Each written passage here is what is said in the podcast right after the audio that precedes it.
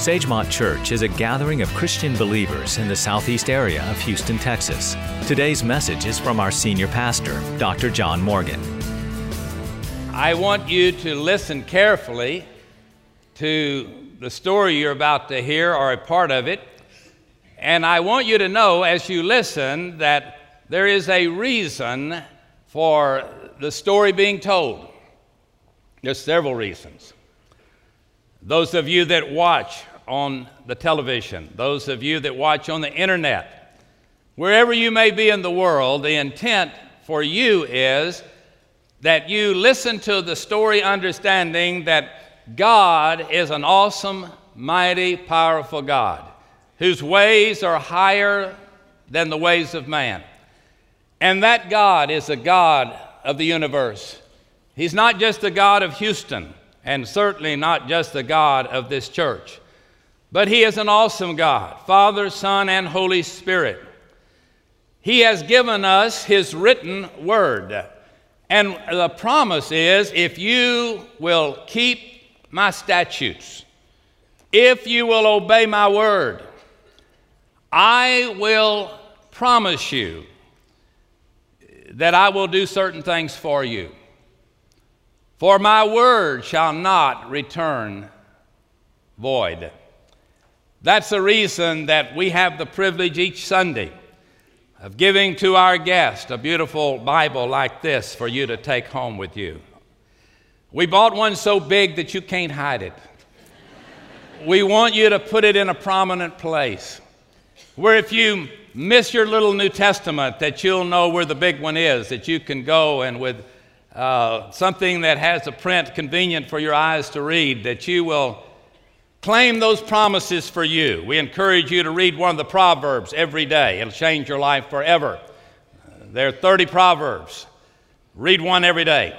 Read the proverb of this day when you get home. It'll change your life today. There will be something in that proverb today that you will be able to use before you put your head on the pillow tonight. We ask those of you that are guests here to just stop by for a minute, and we're out here at the, connection, at the hospitality room uh, giving you the Bibles. And we want you to fill out those cards that are there with you. If there's information you don't want to give us, that's fine. But we want you to bring that card with you so that at least have your name on there. And uh, I want you to uh, know that I try to call our guest on Sunday afternoon. If you want, uh, if you don't want any calls, don't put your phone number down there. But we want you to come by and pick up your Bible. So remember, go out in the foyer and turn to the left and right across from the, the library, you will see the beautiful room there, and very quickly, you will take home a beautiful copy of God's Word like the one that I just held up. I tell this story for the young people because the young people know, need to know that they have a holy heritage when they're a part or were reared in a family that walked with God in years gone by.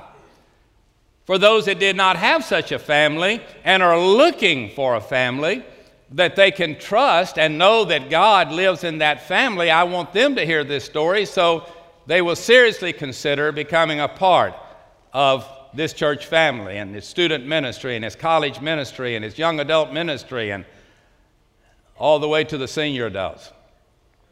For those of you that are not believers, and you believe that this world spins around the economy of the United States of America or the world economy, far as that goes, and that your decision should be made on what is the, the news you heard this week on the business channel, so that you can wisely invest.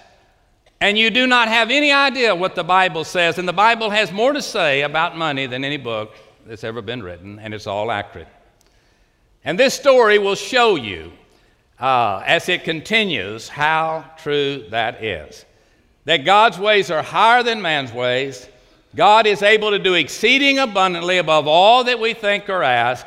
And of course, the bottom line is I'm praying that many of you, as many of you already have, will trust your life to that God that did such unbelievable things in this church in Houston, Texas that began with 16 people and my wife and I making 18.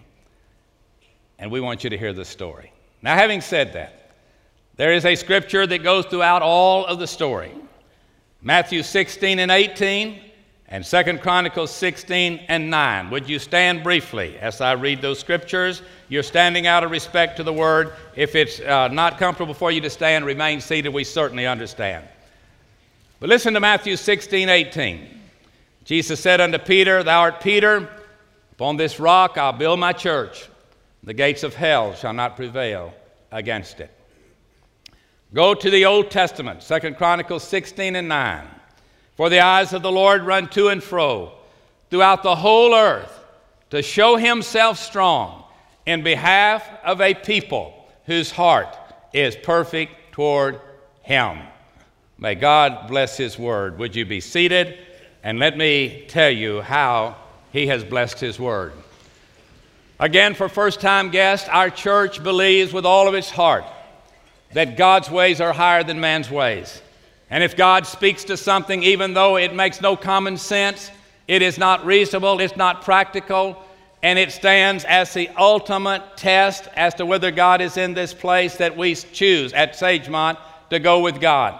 In 1975, with a debt building rapidly, like the debt of the world and the debt of our government, our church voted unanimously to get out of debt, never borrow money again. Not only did we get out of debt, but we do not sign any pledge cards. We do not pass any offering plates. You will not get any kind of a solicitation from me for you to give and put pressure on you. I will simply tell you of the opportunities that are there, and you just seek the Lord and do what God tells you to do. But that was a dramatic change that has affected churches literally all over the world. How could a people not do it the world's way? How can you go without fundraisers? How can you go without getting your people to sign pledge cards? How in the world can you pay your bills without passing an offering plate? Knowing that giving is, giving is a blessing. It's more blessed to give. We're not talking about giving, we're talking about passing offering plates and doing worldly ways of carrying out God's simple command. Give and it shall be given unto you, and it's more blessed to give than it is to receive. Just let people get into the Word. So, we've got to roll the clock back this morning. And I want you to hear very carefully now the spiritual side of a most interesting story. If you go back to the first day, you'll remember that this church had 5.46 acres of ground. That 5.6 acres of ground by all of the scholarly people that study how churches grow and how many, there's a limit as to how many people can live in your house, and there's a limit as to how many people can go to a certain church within a certain area, park their cars, come inside. That number was 750. That was the absolute proven through decades that only 750 people could ever attend. Our church grew to 3,000 on 5.46 acres. That's a story in itself. But in the midst of this, it was very obvious that God was not through and that we had maxed out, and you could only meet so many times, and you could only move so many cars. But we had a major problem. That problem was that with 5.46 acres of ground and a elementary school already built across the street, and a city owning the property in the other direction, and the Presbyterian church owning the property in the other direction. That there was nowhere to go but out towards the Beltway, which was not here at that time.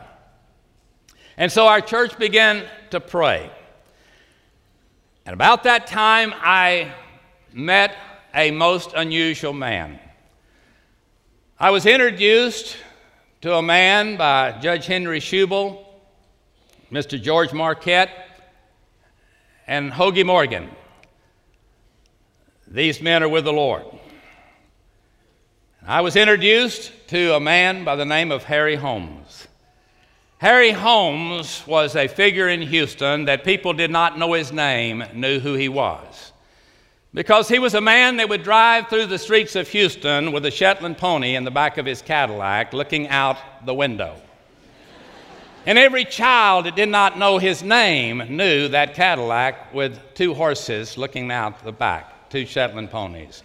Everybody that lived in the River Oaks subdivision, and if you're watching on the internet or you uh, have just moved to Houston, you'll hear the word River Oaks. That's the wealthiest people in Houston live in River Oaks. Mr. Harry Holmes owned the mansion just as you enter the River Oaks Country Club. If you've ever been out there for anything, maybe trying to get a job to mow the grass or whatever, you know, like uh, that'd be my reason for going probably. But anyway, the last mansion on the right was Mr. Holmes's mansion.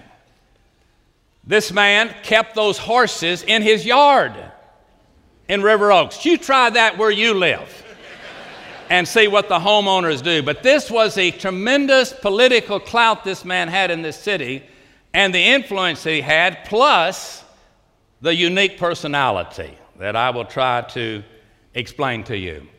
A luncheon was arranged for me to meet this man because our only hope was to get some more land. And the, land, and the meeting was set up by those three gentlemen, and I met him in the Houston Petroleum Club in downtown Houston. And that's where the wealthy of Houston will gather at noon, or did at that time. And I, so I went in, and uh, I knew the other three, but I didn't know Mr. Holmes, so I very quickly picked out which one he was. He wasn't very tall, he was silver haired, he was a, a gentleman he was very nice when I was introduced to him, and uh, we sat down and we began our first face to face encounter. Now, this had been years in coming.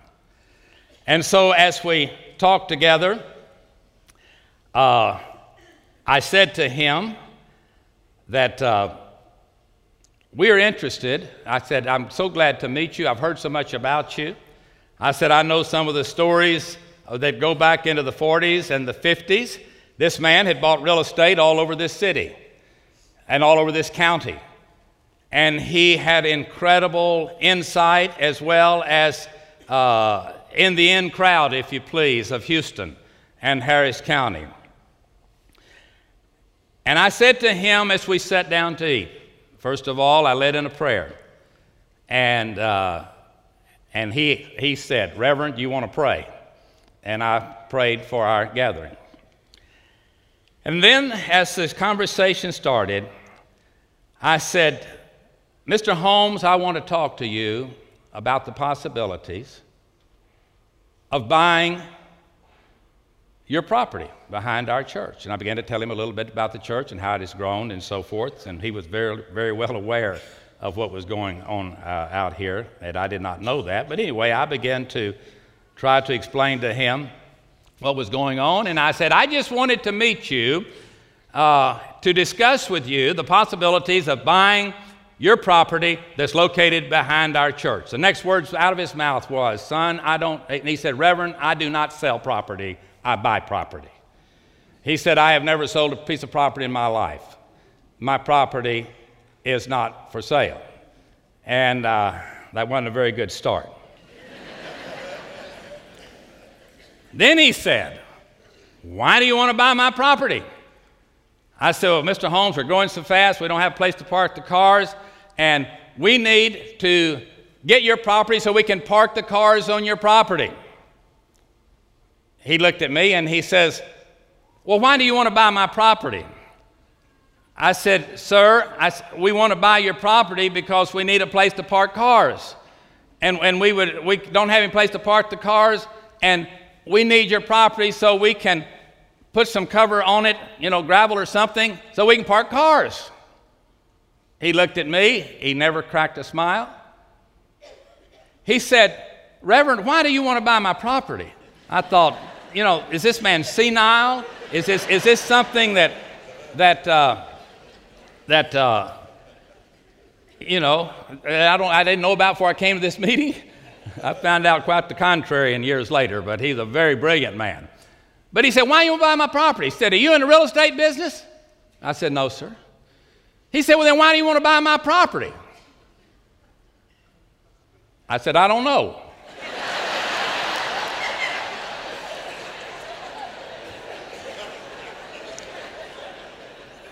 he says, Do you want to buy land or do you want a place to park your cars? I said, well, we want a place to park our cars. He said, Well, go park your cars.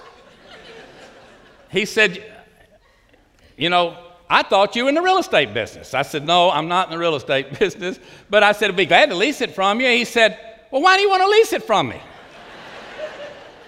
he said, You said you need a place to, to, to park, and I'm telling you, go park your cars. I said, Okay. He said, Just use it like it's yours. I said, Okay. Well, we had a bus ministry. One day I called him because we needed to put a 6,000 gallon gas tank out there in order to have fuel for our buses. So I called him and asked him. He said, What did I tell you when we were eating up there at Petroleum Club? He said, If it was your land, would you put a tank out there and put gas in it? And I said, Well, I think I would. He said, Well, do what you want to do. I said, Okay, okay. He said, You know, uh, and, and, I'd already said this to him. I said, You know, Mr. Holmes, God owns the cattle on a thousand hills, everything that it belongs to Him, and uh, He owns it all. And God wants uh, to take uh, care of His needs. And here's what I said to him I said, Mr. Holmes, if we can make a deal on this property, the God that we worship at Sagemont loves you and your family just as much as He loves our family. And if God is in this, it will be just as good for you as it will be for us. And I am not going to ask you to, to give us anything. Now, now, listen to what I'm telling you. When I said that, folks, his whole countenance changed. I said, Our God is not a beggar. He's King of kings and He's Lord of lords. And we will not ask you to give us anything. Then he said, and things began to change. He said, I think you and I can talk. He said, I've known too many preachers, and I knew what you were going to say, that God had told you in a dream that I was supposed to give you the property. And he said, I had my speech all planned, but I will tear that speech up. But he said, I'm still not going to sell my property. I said, I got that. I said, but I'm going to park my cars on your property. And he laughed, and I said, okay, we got a deal. Well, we enjoyed our meal, and things began to, to move on. We did have a picture, it may not have come up yet. You can get just a little bit of a look out there as to how we opened up just an area for the cars to park back behind the, the gym, even before this meeting. And uh, we got by with a little space there, but when we needed so much of it, that's when this meeting took place. Well, we went along for 20 years building a relationship, Mr. Holmes and I. I could talk to you until midnight tonight about those 20 years. Once a year, we would have lunch. Those were experiencing themselves. He had a place he liked to go to lunch. It was either a Catholic church or Episcopalian church, somewhere in downtown Houston. I think they still do it. They have a spaghetti luncheon every week, and they invite the, the, the business people or whoever wants to come over. Well, he loved to go out there. He loved to go out there because it's $3. Let's be honest with you. And, and so we would always go eat spaghetti with the Catholics, the Episcopalians. No program, no nothing. Just go get $3 worth of spaghetti. But he would usually take somebody with him. And I remember one trip he took a lawyer, very prominent lawyer in Houston. I'll not call his name, but anyway, he, he told me, he said, I've invited my lawyer friend to come, and I want him to meet you. He said, I want him to meet a preacher that doesn't pass an offering plate and uh, doesn't sign pledge cards and doesn't ask rich people to give him money. He said, I want you to meet that guy. Well, he got in the car.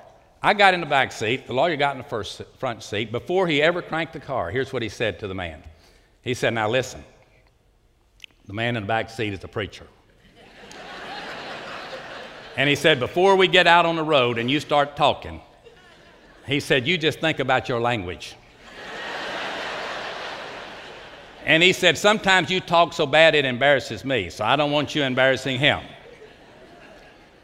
Well, he just I mean, he sounded like Billy Graham before he got through. I mean, other people would take out there, he'd tell them the same thing. And then he'd start talking about the Lord and how good God is, and you ought to be ashamed the way you talk and all that kind of stuff. That just went on about three different times on three different trips. We went down uh, uh, and got the spaghetti, went back, and he'd say, How things at church? Fine. Are you parking cars? Yeah. Uh, I said, Are you ready to sell your property? He said, Of course not. I said, All right. Good deal. We go back time after time after time.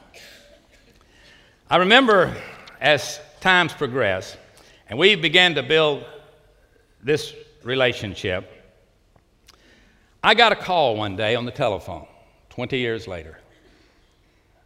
Mr. Holmes initiated the call, and he said, Preacher, this is Harry Holmes. How are you doing? I said, I'm fine. He said, You got enough money to take me to lunch? And uh, I said, I can come up with it. And uh, so he said, All right. He said, I want, uh, I want to go to lunch with you. I want to talk to you. He said, Are You still interested in buying my land? And I said, Yeah, I guess I am. And I was so confused by that time, you know, 20 years had gone by, you know, why buy something you get it for free kind of a thing. But anyway,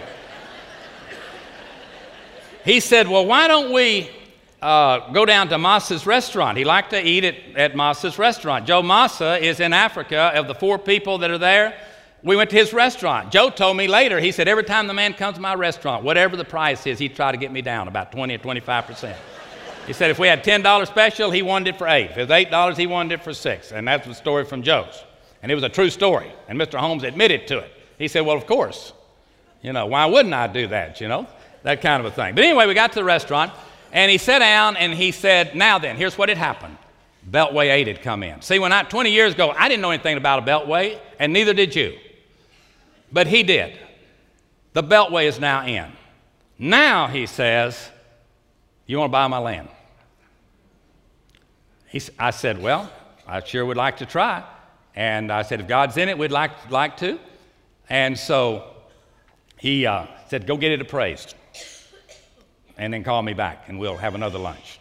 He, he said, I don't think, he said, it depends on the appraisal whether I buy it or you buy it, but we will have another lunch. So we got it appraised by the Brown Company. Out here, there was 40 plus acres. The Brown Company in Pasadena was very reputable appraisers. They appraised the land for $448,000 for all of it. $448,000. The book was that thick. The comps were more than 25 in the area. And when I got the appraisal, I called Mr. Holmes and we set up another luncheon at Massa's. We sat at the same table. I walked in and we sat down, and he said, uh, Well, uh, where's the appraisal? I said, Well, it's right here. And so I handed it to him, and he took the book and he went like this. He said, uh, What did they appraise it for? I said, $448,000. It's, you know, on page nine. 440. He said, $448,000? for all of my land? He said, They don't know what they're talking about. And he threw the book across the table and he said, They don't know what they're talking about. I said, That's the reason those appraisers don't have any money. He said, They all run around tell everybody else what their stuff is worth, but they can hardly pay their bills. That's the way he went into that. He said, They don't know what they're talking about. Well, I didn't know what to say, but I said, Well, you know, there's 26 appraisals uh, and, uh, you know, in the area there. He said, Yeah, but that's their land and God's land, he said, too. He said, I know. He said, I, I keep that in the back of my mind. But he said, that's, uh, that's their land. We're talking about my land. their land may be worth 448000 I said, well, what do you think your land's worth? He said, 2 million. And uh, I said, uh, mm-hmm.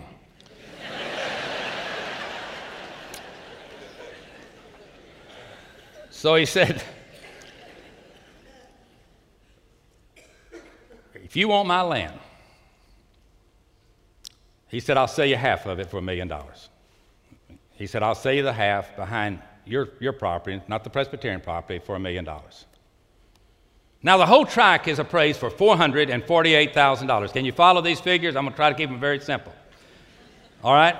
He says, if you think it's worth a million dollars and you bring me a check for a million dollars, I'll sell you the land.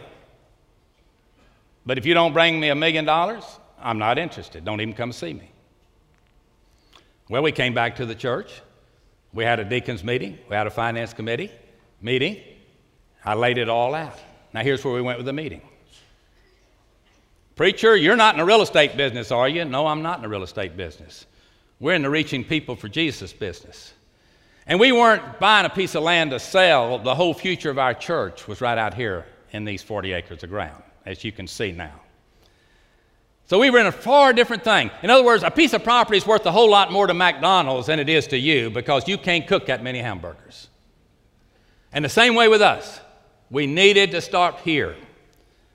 God, what would you have us to do? If the need is there, my God shall supply all of your need according to his riches. If you need the property, I got the money. And you just may have a people that's heart is so committed to me that when I speak to them, they will give and they will make it happen. So when we came back to that meeting, knowing, and I knew that for that to happen, God would have to bless this church family supernaturally, exceeding abundantly above anything that we could think or ask. So when we came back, the deacons were unanimous, personnel team was unanimous. We were all in one accord after a lot of prayer that we would ask the Lord for $1 million. And if God didn't want us to have it, He wouldn't give us a million dollars. 21 weeks later, 21 weeks, not months, 21 uh, weeks later, our church gave over and above their tithes and their offerings over a million dollars. I got a check for a million dollars, and Mr. Holmes during that 21 weeks was diagnosed with serious cancer. After the end of 21 weeks, he was laying in a hospital bed in the back of the mansion on River Oaks Boulevard. Very, very seriously ill. But I made arrangements with his family to go and to see him. And he was laying in that bed, looking out over that palatial backyard. And I walked in and I said, Mr. Holmes, uh, how you doing? And I've been praying for you. And he looked at me and he said, I know you have. And I said, I got good news for you. He said, What's that? And I handed him a cashier's check for $1 million. He looked at that check and he said, Where's my interest?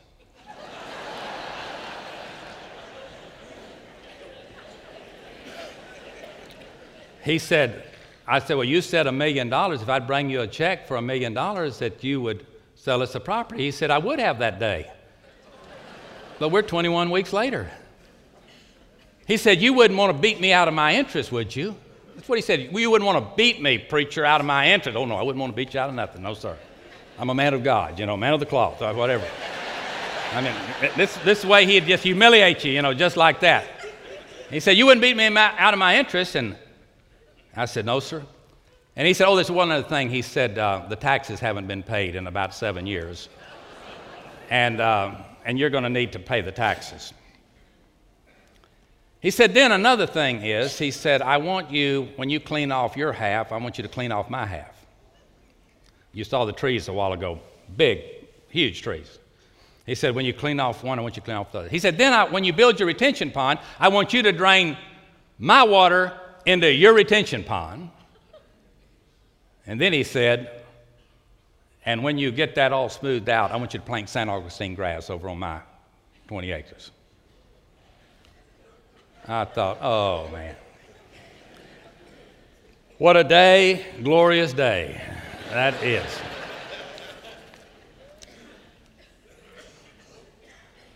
But I said, okay, sir. And he said, you, you bring me that and he said, I'll get the figure to you and I will give you a deed. Well, I came back. I felt like a weasel when he started talking about, you know, you're going to beat me out of my money and all. I just felt sorry for him. I wanted to write him a check, you know, to try to get him through the week so he buy groceries or whatever. we talked to our attorney about, because he said, I'll give you a deed, but I won't sign the deed. He said, I don't sign deeds. Well, we talked to our attorney and our legal counsel, and Bill Todd was alive at that time, and he, he led that, and he said, That's okay. He said, We can handle that part of it. So we came back, and we got the deacons together and the church together, and we laid it out. The offering had stopped, but the offering at a million dollars went about $47,000 above a million when the, when the initial offering was counted. Guess what the taxes were You see where I'm going with this? Guess what the interest at 6% was? You figure it up for 21 days or 21 weeks. It came within $1,700 of the new figure. And here's what we decided we would do we'd pay the taxes and, and uh, we would pay the interest, and that was it. And so I went back to him, and uh, when I went back to him, he was very, very critically ill. It's just getting worse, literally, by the day. So I went back to see him. I said, Mr. Holmes, I said, I got another check for you. I said, here's what we're going to do. I said, we're not going to plant any St. Augustine grass. We're not going to, we're not going to uh, clean off your property. And uh, we're, we're not going to do those, uh, what was the other one? We're not going to plant St. Augustine. We're not going to clean off, property and we're not going to drain out your water onto our property. He smiled at me. He said, Well, I didn't expect you to do that. He said, he said, That's one of the skills, young man, you need to know of negotiating. He said, You always put out more than you wanted. All I wanted was the money. And, but I thought through that end so that I would at least, you know, hoping I'd get, if you picked out two, that would be the two you picked out. And so I said, Well, that's the two he picked out. And folks, in, in the hospital bed, he turned like this and he reached over beside his bed and he pulled out the drawer, you know, by the medical bed, the little drawer there. And he reached in there and he felt around, he felt a piece of paper, and he brought that piece of paper out and he handed it to me. I opened it up. It was a deed to the, to the property, and he had signed the deed. He had signed it. Wow. Isn't that great? But it gets better. I took the deed. I said, and he said to me, he said, Thank you for being a good man. Thank you for being an honest man. Thank you for not beating my family out of its interest. I mean, it was just unbelievable. I just started to get a handkerchief out and just start wiping my face. But when I got through, folks, I said to Mr. Holmes, I said, Mr. Holmes, you and I have had a lot of times together that I'll remember forever. I am extremely grateful for your gift. Uh, I mean, for your accepting uh, the money and being willing to sell us the property, and we promise to use it in a way that you'll be pleased. I'd already told him about the children's building, and his wife is a wonderful Christian, and she was very touched by that, that we were going to use it for, the, for that. And so I said, Mr. Holmes, I said, I've talked to you several times about your personal relationship with the Lord. I said, You're a sick man, and you know that. He said, Yes, I am. And he said, I know it. I said, Would you let me tell you one more time?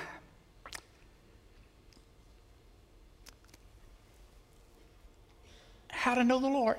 Would you let me do it? Would you just give me one chance? He said, Yes. Yes, I would. I talked to him like he was eight years old. Simple plan of salvation. All have sinned and come short of the glory of God. What it means to believe on the Lord Jesus Christ with all your heart and to confess your sin and to repent. I said, Mr. Holmes, don't you want to ask Jesus into your life? You know you're a sick man. And I said, I'd just love to hear the rest of your stories in heaven one day. I said, Would you pray with me? And he didn't miss a note. He said, Yes, I would. And so we bowed our heads, and I prayed with him. I would pray, and he would repeat. Simple sinner's prayer. When we got through and said, Amen, I looked at him and tears were just pouring down his eyes. Then he said, Now is it all right if I pray on my own? I said, Yes, sir, it is. So he held on my hand real tight. He said, Dear God, thank you. Thank you for sending this man and Sagemont Church into my life. Thank you that I was able to build a relationship with this young pastor, and I want you to bless him. And dear God, thank you that he didn't beat me out of my interest. he didn't mention the taxes, you know, but he mentioned the interest.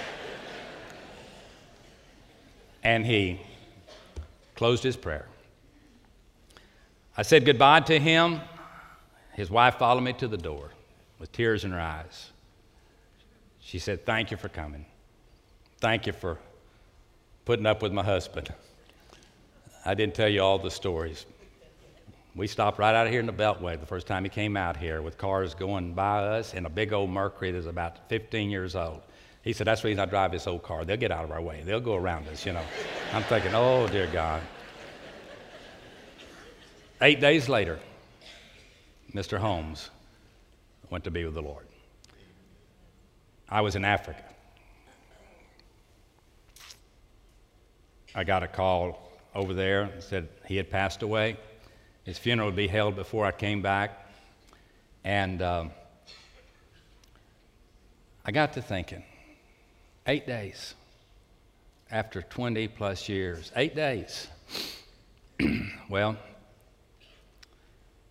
he died, he was buried, came back from Africa, and about three months later, I got a call from Ned Holmes.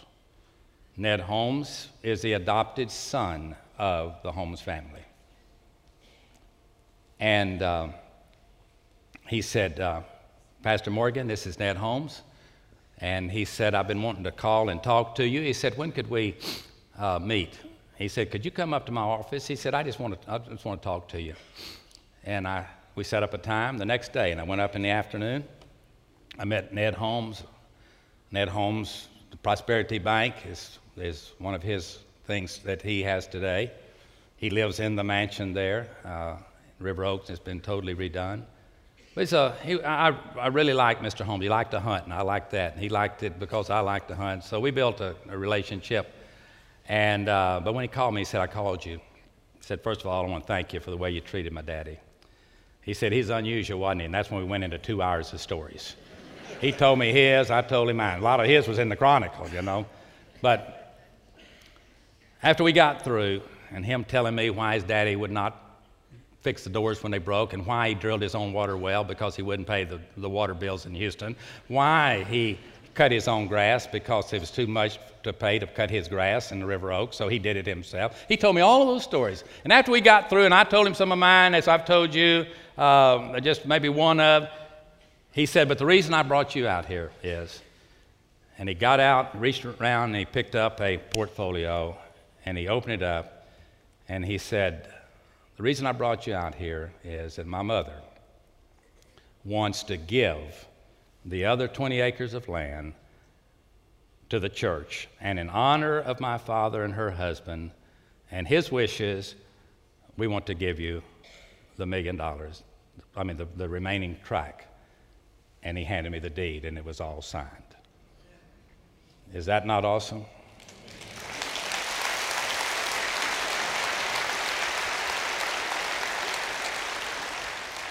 They that wait on the Lord shall renew their strength. They'll mount up with wings as eagles. They will walk and not grow weary. They'll run and not grow weary. They will walk and faint not. God had a plan, God had a way. We got a million dollar piece of property. Mr. Holmes got an eternity with the Lord Jesus, who got the best deal. But the property that we got from him is helping other people get the real deal which is salvation that doesn't cost a million dollars. And you don't have to wait for it to be probated in court. It's a gift of God because that's how much God loves us, that He will give us life everlasting. That's what that's all about. If you remember, church family, we met at the George Brown Center. We had started to, uh, to uh, build the children's building on the half over here, and I was able to announce that night to over 3,000 people that gift has been made. And so now, when you go and look at the children's building, which is again the largest building on the campus, the children continue to get priority. That building was moved over to, so it would be able to cover all uh, of the space that it covers now that we were able to infringe over on the other side, plus the parking lots and all of that kind of thing, because all things work together for good to those that love the Lord and are called according to his purpose. But God had made a way, God had made a plan. And how thankful we are today that as we gather here, you say, yeah, but I still don't think that was a good deal because you said you said it was uh, $448,000, you know, and now we're talking about 2 million. You gave 40, 40 oh, hold on. Let me close with this. Sagemont property, we have paid 77 cents a square foot for all the acreage here. It averages 77 cents per square foot. With all this 1,900 foot of freeway, and if we, God blesses us on June 21st, we'll have another 1,000 feet of frontage on the freeway. And with that property, we will have 77 cents a square foot in this property, and you can't touch land out here for less than $9 a square foot. Has God done exceeding abundantly above all that we think or ask? That is an incredible thing for God to do.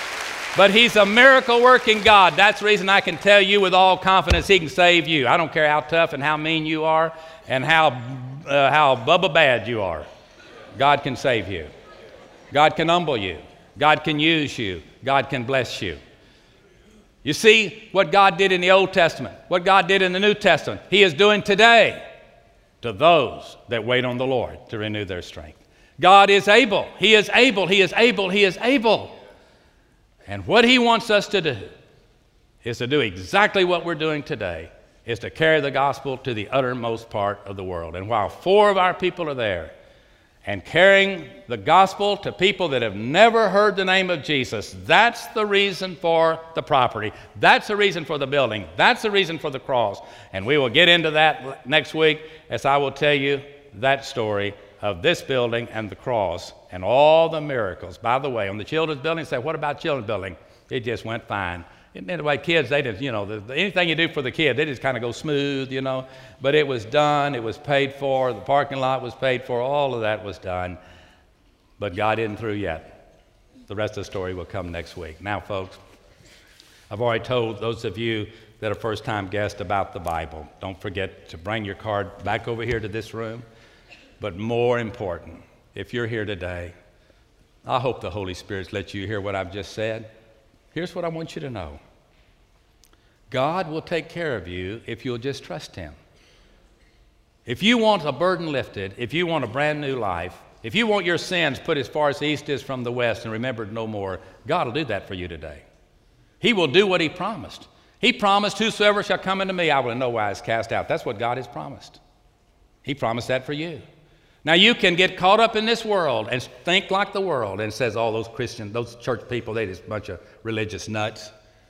Or you can just simply say, no, I'm not going to worry about the other people. But as for me and my house, I'm going to serve the Lord. I'm going to give my heart to Jesus. I'm going to repent of my sin, confess my sin. If I stand before God, if I hadn't done it right, I can tell him I did it exactly like you said, do it in the Bible. And if Jesus is not the only way to heaven, there are no ways to heaven. Uh, he is the way, the truth, and the life, and He's paid for it in full, and all you do is accept it.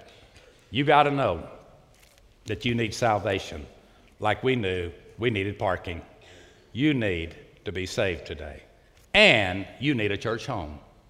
So if you don't have a church home and you're a born again believer, if you'll go back to our connection center as we leave now, right behind those cameras, right out in the big foyer, look back behind the divine servant to that gigantic lobby that is not easily seen from either direction purposely, because that's going to become your sanctuary.